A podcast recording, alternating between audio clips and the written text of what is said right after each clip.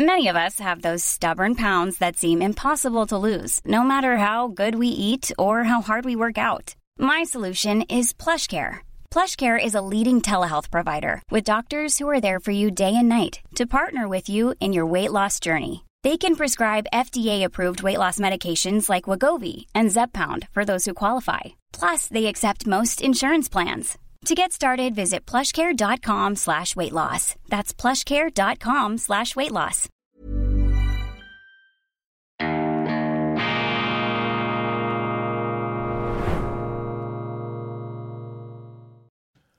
Grüezi miteinander, ganz herzlich willkommen und einen wunderschönen guten Morgen, meine sehr verehrten Damen und Herren, liebe Freunde. Ich begrüße Sie zur schweizerischen Ausgabe von Weltwoche Daily, die andere Sicht, unabhängig, kritisch, gut gelaunt am Dienstag, dem 16. Januar 2024. Zum Glück, zum Glück, zum ganz großen Glück hat die Schweiz die direkte Demokratie. Das ist der ausschlaggebende Grund dafür zusammen, vielleicht auch mit der Neutralität dieser Fessel gegen außenpolitische Abenteuer durch unsere Regierenden, aber auch der Antizentralismus unseres Kantönligeists. Aber das Fundament ist die direkte Demokratie, die Souveränität des Bürgers, der der Chef ist in der Schweiz. Und weil wir das haben, und wir sind uns dessen, meine Damen und Herren, einfach viel zu wenig bewusst, das ist ein Gottesgeschenk, das wir uns allerdings auch selber erkämpft haben, vielleicht inspiriert von ganz oben. Ich bin sicher,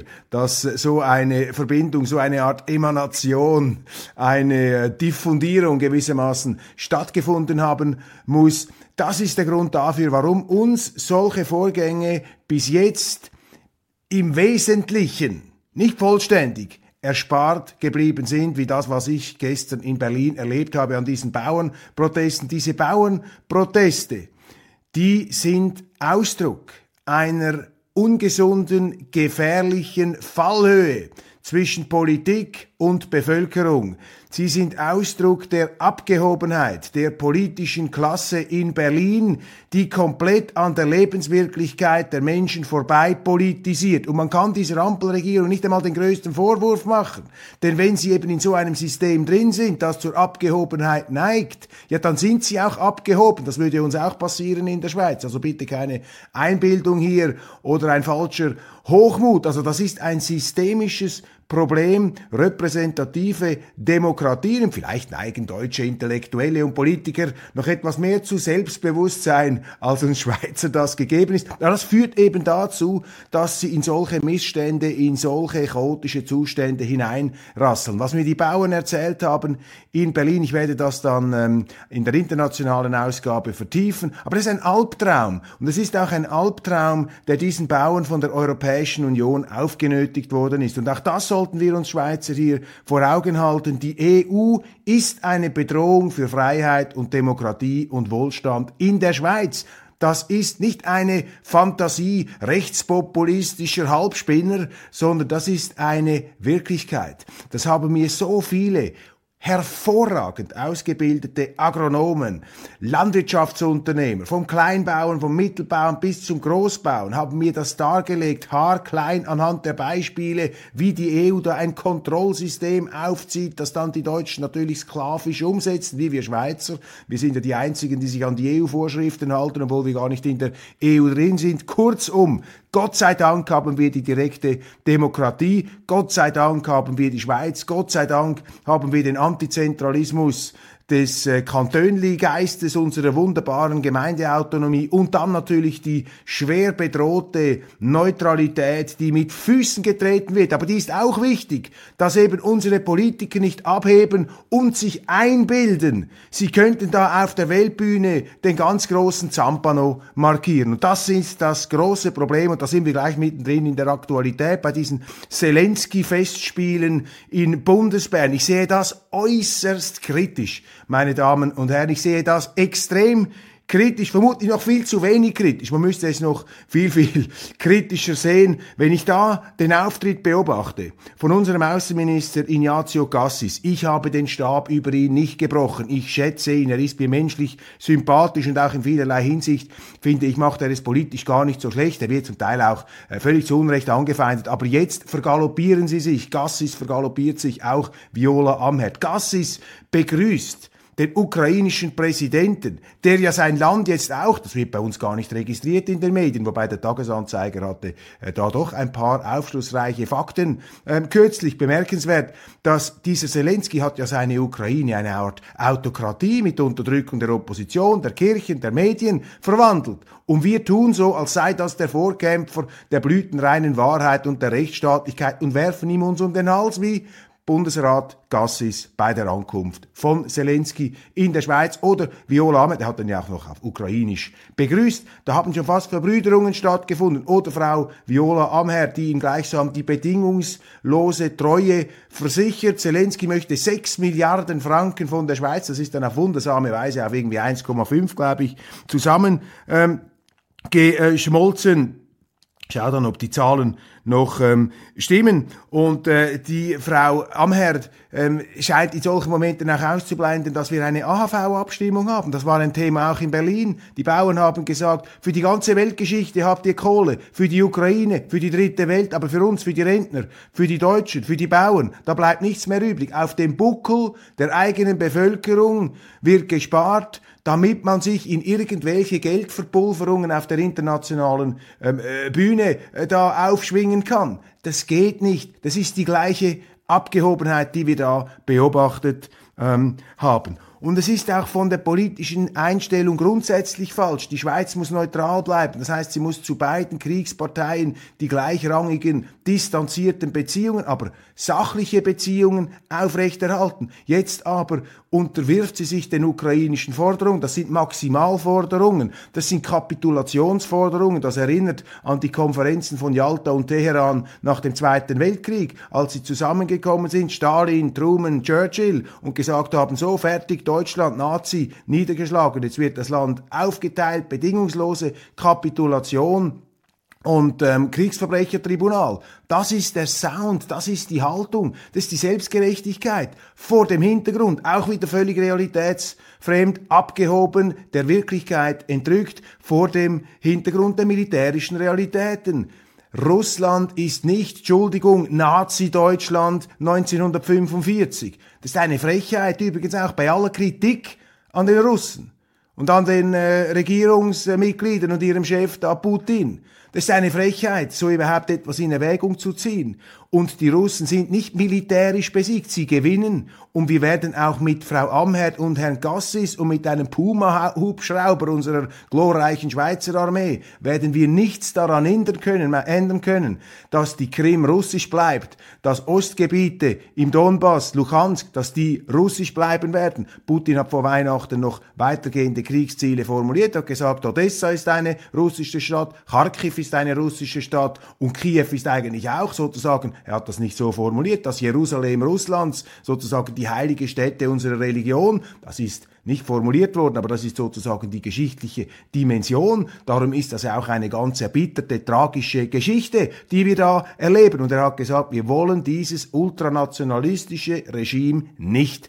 Und jetzt können die da schon zusammenkommen, die Gesundpeter von Bern und Davos. Aber sie werden, wenn sie die Russen systematisch ausgrenzen, wie sie es jetzt machen, funktioniert es nicht. Zweitens, Frau Amherd erzählt etwas von Minenräumungen und, äh, und, und Wiederaufbau. Sie können doch während einem Krieg keine Minenräumungen machen. Das sind ja völlig weltfremde Vorstellungen. Und sie können ja auch nicht einen Marshallplan, also einen Wiederaufbauplan, ähm, noch während der Kriegshandlungen da ins Werk setzen. Das ist auch völlig falsch. Der, richtig, der richtige Marshallplan, der ist ja der ist erst nach dem Zweiten Weltkrieg ins Werk gesetzt worden vor dem Hintergrund des Kalten Kriegs. Also da wird so viel geschichtsblinde äh, Schindluderei betrieben, meine Damen und Herren. Da fragt man sich also, was haben diese Leute für einen Bildungshintergrund? Was haben die eigentlich in der Schule gemacht, als sie in der Geschichtsstunde waren? Oder waren sie überhaupt in der Schule oder im Geschichtsunterricht? Das sind unglaubliche Dinge. Und wenn wir hier noch einen Punkt setzen möchten, dann den folgenden. Wenn die Schweiz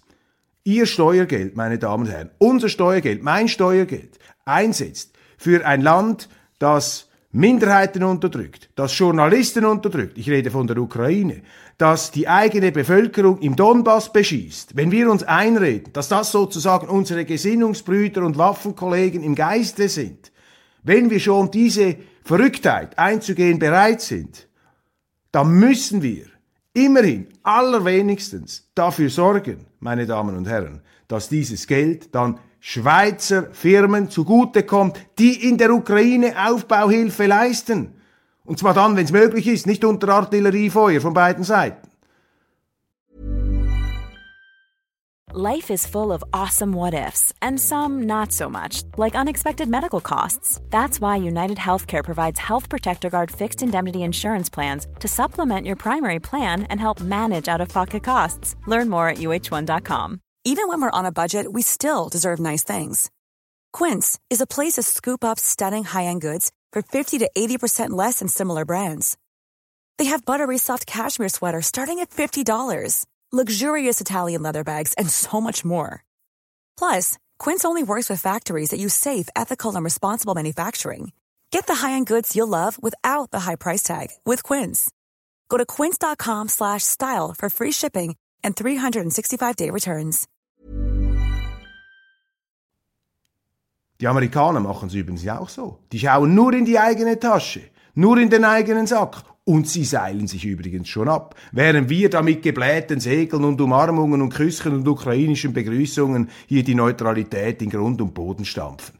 Das ist die Situation, meine Damen und Herren, und äh, man ist einfach viel zu kritisch. Ich musste auch noch eine Nacht darüber schlafen, um das Ganze richtig zu ähm, verdauen. Übrigens auch interessant als äh, da äh, Zelensky ankam in Kloten. Wer stand da auch noch an der Piste? Zum Beispiel Carmen Walker-Späh, die äh, Regierungspräsidentin des Kantons Zürich und die Zürcher Stadtpräsidentin Corinne Mauch. Was hat eigentlich Corinne Mauch als Stadtpräsidentin von Zürich in Kloten auf dem Zürcher Flughafen zu suchen? Ich bin Klotener und meines Erachtens ist die Gemeinde Kloten noch nicht Teil der Stadt Zürich, aber vielleicht sind das die imperialen Expansionsgelüste, die da auch bei uns in gewissen Amtsstuben nisten. Also meine Damen und Herren, das ist doch einfach nur noch peinlich. Und peinlich ist eben auch dieser Größenwahn, ist, sind diese Größenfantasien von Gassis und Amherd, die eben eine Schweizer ähm, Goliath-Rolle da ähm, als großer Friedensbringer und Friedensstifter spielen wollen auf der Weltbühne. Das ist doch überhaupt nicht der Auftrag der Schweiz, meine Damen und Herren. Die Schweizer Diplomatie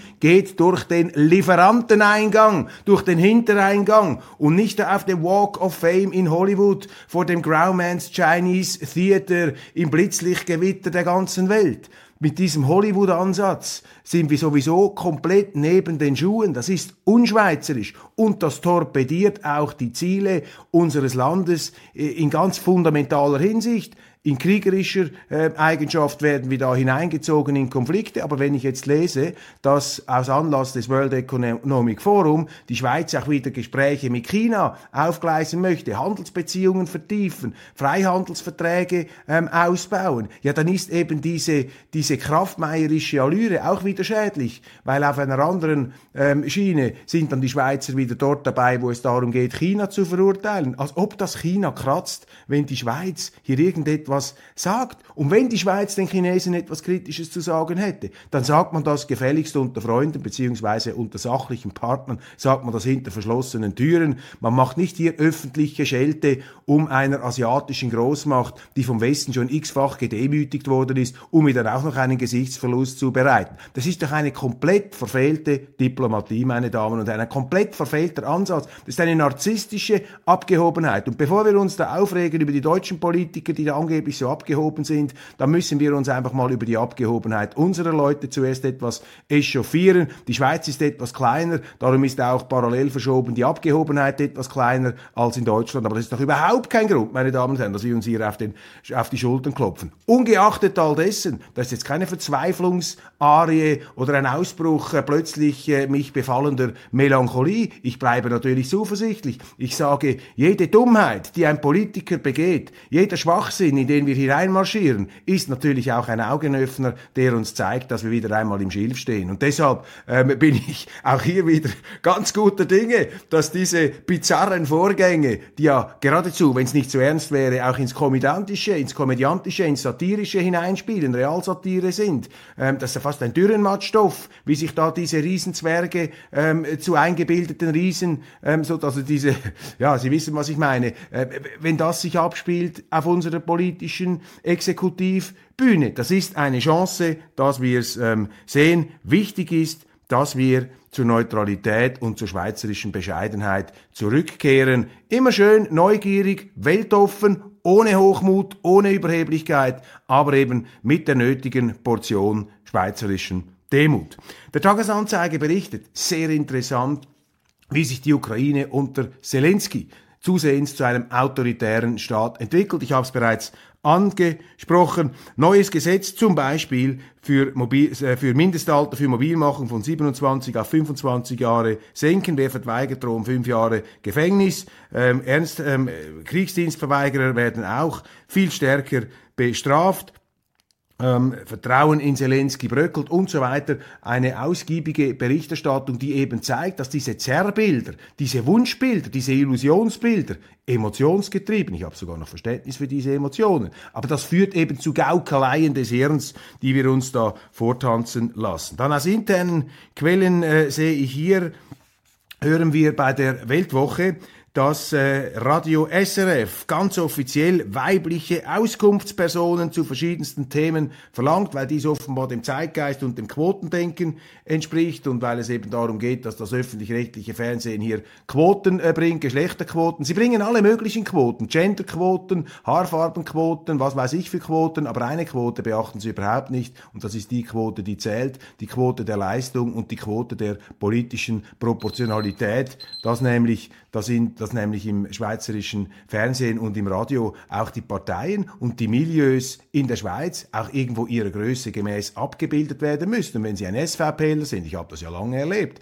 dann werden Sie, und wenn Sie auch einer sind, der nicht auf den Mund gefallen ist, das hat man mir ja noch nie vorgeworfen, ja, dann werden Sie im Schweizer Fernsehen einfach systematisch geschnitten, meine Damen und Herren, wurde ich gar, gar nicht mehr eingeladen. Uh, könnte ja noch, äh, könnte ja noch irgendwie anders rüberkommen, als wir uns das eigentlich vorgenommen haben für diese Partei. Also Geschlecht Geschlechterquoten statt Leistungsquoten. Bei Auskunftspersonen müsste man ja die Besten haben und nicht die, die entsprechend irgendwie aussehen und natürlich eben auch die ganze Dimension der ähm, Proportionalität in der Politik. Aber das SRF, vor allem die schweizerische Ausprägung, die deutschschweizerische, entschuldigen Sie bitte, die deutschschweizerische Ausprägung, ähm, die ist äh, geradezu versessen darauf, eine bestimmte politische Agenda durchzudrücken. Die haben dann ihre eigenen subjektiven ähm, Politquoten, die sie da uneingestanden durchdrücken. Also hier wieder eine interessante Facette, die wir da beobachten kommen, äh, beobachten können. Dieses verklemmte Quotenbolzen ist für uns Schweizer